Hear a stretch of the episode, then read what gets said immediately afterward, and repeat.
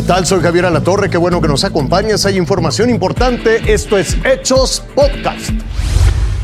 Yo soy Carolina Rocha y estas son las destacadas 47 migrantes guatemaltecos que eran transportados, hacinados en la caja de un tráiler sobre la autopista México-Querétaro, fueron interceptados. Policías del Estado de México marcaron el alto al conductor cuando, a decir de la autoridad, vieron manos que pedían auxilio. El chofer del tráiler fue detenido y los migrantes trasladados al Instituto Nacional de Migración para ser retornados en medio de un aumento en el flujo de migración ilegal a Estados Unidos, Roberta Jacobson, la ex embajadora aquí en México, coordinadora de la Casa Blanca para la frontera con México, renunció al cargo. Su salida será efectiva el 30 de abril para cumplir con el compromiso de 100 días de la administración de Biden. Jacobson negó que su salida se deba a que ahora es la vicepresidenta Kamala Harris quien está trabajando en las relaciones diplomáticas con los países al sur de su frontera. Y ya se lo adelantaba, en Tulum, Quintana Roo, se investiga un nuevo caso de abuso policíaco. En las imágenes se observa a policías municipales que intentan someter a un sujeto que había sido denunciado por una llamada de violencia doméstica. Se les investiga, a decir de la Fiscalía General del Estado y la Secretaría de Seguridad Estatal, que ya abrieron la carpeta de investigación por abuso de autoridad y lo que resulte en contra de estos agentes. Sometiéndolos. Ahí está. Como el policía le está pegando, como el policía le está pegando. Ahí estamos viendo claramente cómo lo está golpeando.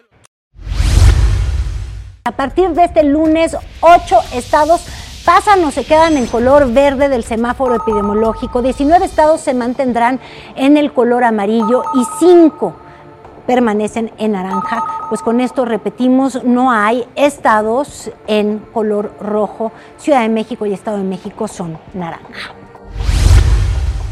Hace tres semanas exactamente le dimos a conocer pues una falsa alarma de sismo después de un error humano aquí en la Ciudad de, digo, en la Ciudad de México. ¿Se acuerda? Se activaron los altavoces. Bueno, pues este domingo van a sonar precisamente para detectar cualquier falla en este sistema, pero ¿cómo va a ser? Se lo contamos. Este domingo 11 de abril a las 11 de la mañana, los altavoces de la Ciudad de México emitirán el siguiente mensaje. Esta es una prueba de audio de los altavoces de la Ciudad de México. Agradecemos su apoyo reportando cualquier falla al 911. Pero no se asuste, no se trata de otra cosa que de una prueba para detectar cualquier falla en este sistema de altavoces. Queremos que nos ayude la ciudadanía para que cuando suene puedan estar reportando tanto a redes sociales como al 911 si es que alguno de los altavoces no funciona. No será necesario desalojar inmuebles ni aplicar medidas de protección civil. Lo que sí será indispensable es reportar cualquiera de estas tres fallas en el poste más cercano, que no reproduzca ningún sonido, que tenga un volumen muy bajo o bien que exista poca claridad en el mensaje. Anarel y Palomares, Azteca Noticias.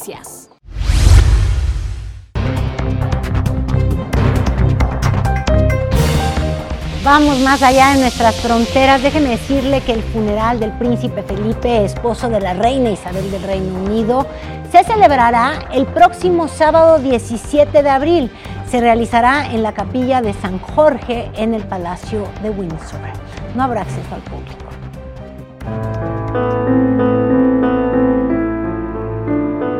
Las banderas ya ondeaban a media asta. Y con 41 disparos en distintos emplazamientos militares del Reino Unido, el país inició hoy con su luto nacional.